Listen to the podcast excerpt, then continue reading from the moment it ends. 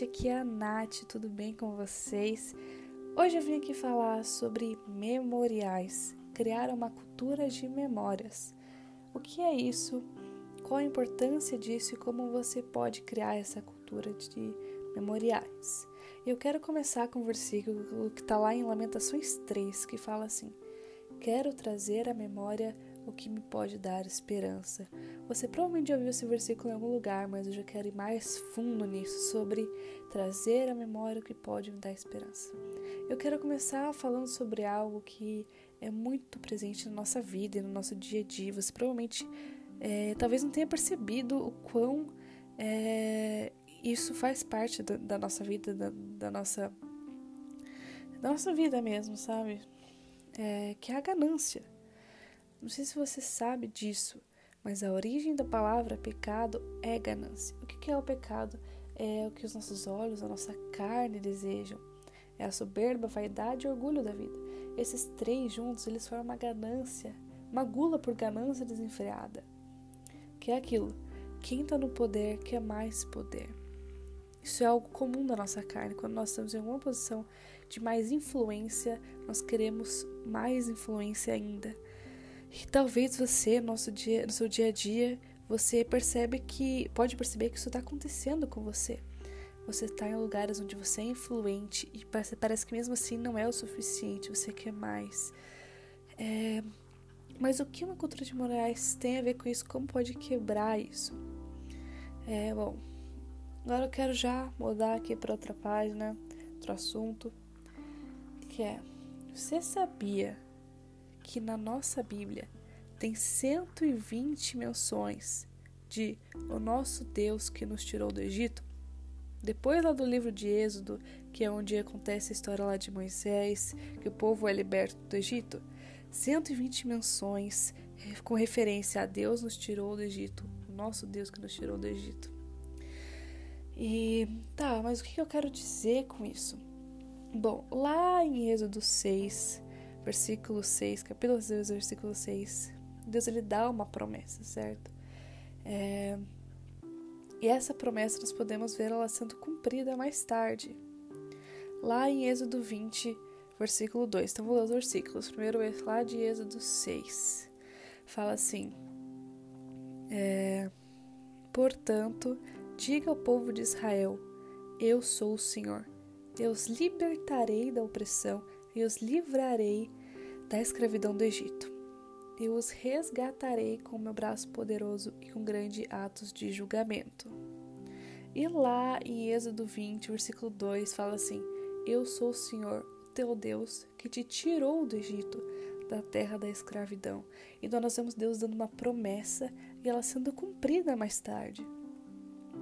É, e isso acontece até hoje. E eu não sei ah, se você conhece um pouco sobre as tradições dos judeus, sabe? Os judeus eles têm muitas tradições que eles mantêm de geração em geração. E tem uma tradição específica deles, que eles comemoram exatamente isso, nosso Deus que nos livrou do Egito. E nesse dia, todos os judeus ao redor do mundo eles se juntam para dizer o nosso Deus que nos livrou do Egito.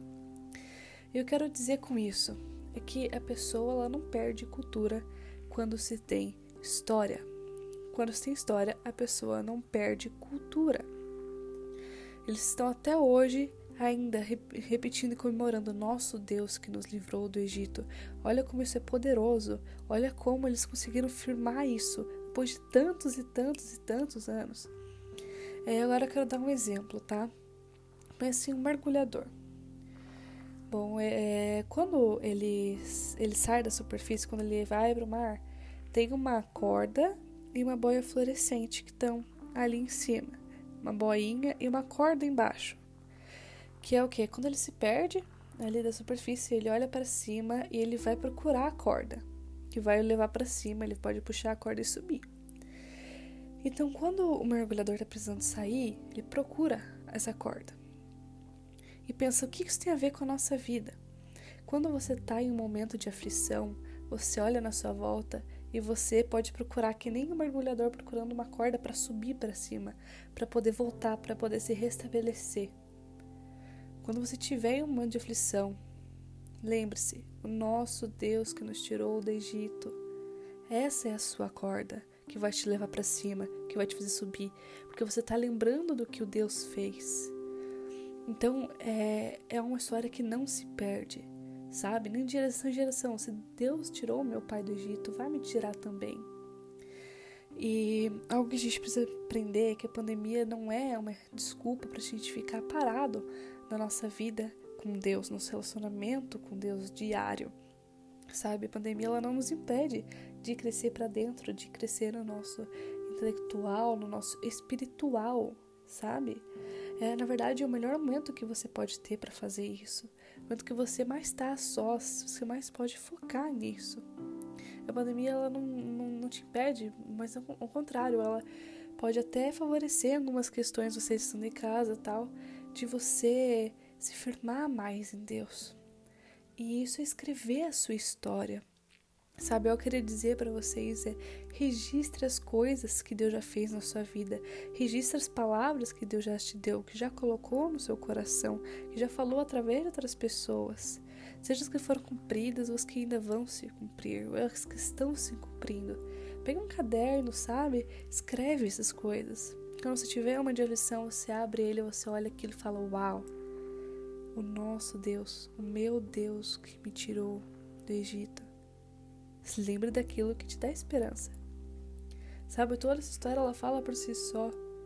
E outra coisa, é, se tem os dos primeiros cinco livros da Bíblia, é porque Deus falou para Joé: escreva. Para José, no caso. escreva.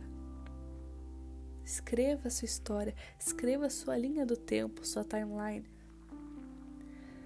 Sabe, tantos testemunhos, tantas coisas que Deus já fez na nossa vida e nós acabamos esquecendo. Quando você clamava, quando estava desesperado pela, sua família, pela sua condição, condição que ela estava, o que Deus te falou? O que você registrou? Sabe, isso não vai manter só você, mas seus filhos, uma geração toda preservada na história. Não tem como você perder isso. Tá ali registrado, sabe? Você não tem como fugir do propósito e história da sua família. Você não consegue deixar de ter esse sangue, sabe? Você não consegue desviar o fato que você tem um chamado específico, é a sua história. E você não consegue depois tirar o fato que está tudo registrado, mesmo quando você tiver em dúvida, você olha lá, tá registrado isso por gerações. E sabe, a gente tem que sempre estar tá reavaliando, será que a gente está escrevendo Será que a gente está escrevendo as histórias, as nossas histórias? Sabe? Vamos registrar a nossa história, não só a dos outros. Tenha uma comunhão intencional com as pessoas, onde você vai sentar com elas e você vai, vai pedir para elas te contarem a história delas. Escute, conte a sua também. Tenha uma comunhão intencional. Sabe? O que, que te atrai, o que te marca? Qual o princípio que te fez fazer o que você faz, que você fez. Sabe? Uma frase que uma vez falaram, cara e um líder muito top falou que é busca a simplicidade da pomba e a astúcia da serpente. Cara, quando você para para pensar nisso, você tá pensando, eu posso, e pode ser algo super simples, eu pegar e escrever mas na verdade, quando eu faço isso, estou impedindo o inimigo de tentar colocar dúvidas em mim, de tentar me derrubar de volta, porque eu falo: ei, olha aqui, eu tenho escrito, eu tenho uma história aqui. Você não consegue, em alguns minutos de um dia triste, destruir o que Deus fez em anos, o que Deus está fazendo, ainda vai fazer durante a minha vida. Sabe? Põe a sua história como um memorial. Põe essa história como um memorial, levante um memorial, pode ser tradições. Que dia que Deus fez algo muito importante na sua vida? Crie uma tradição nesse dia. Pode ser, sei lá, comer um cupcake, que seja. Mas para você manter isso na sua memória, sabe? Ou de você se converteu, se é um dia importante para você, espiritualmente. Cria um memorial disso. Isso vai marcar você, vai marcar a sua família, vai marcar gerações. As pessoas que estão à sua volta, elas vão ver quanto isso é importante para você.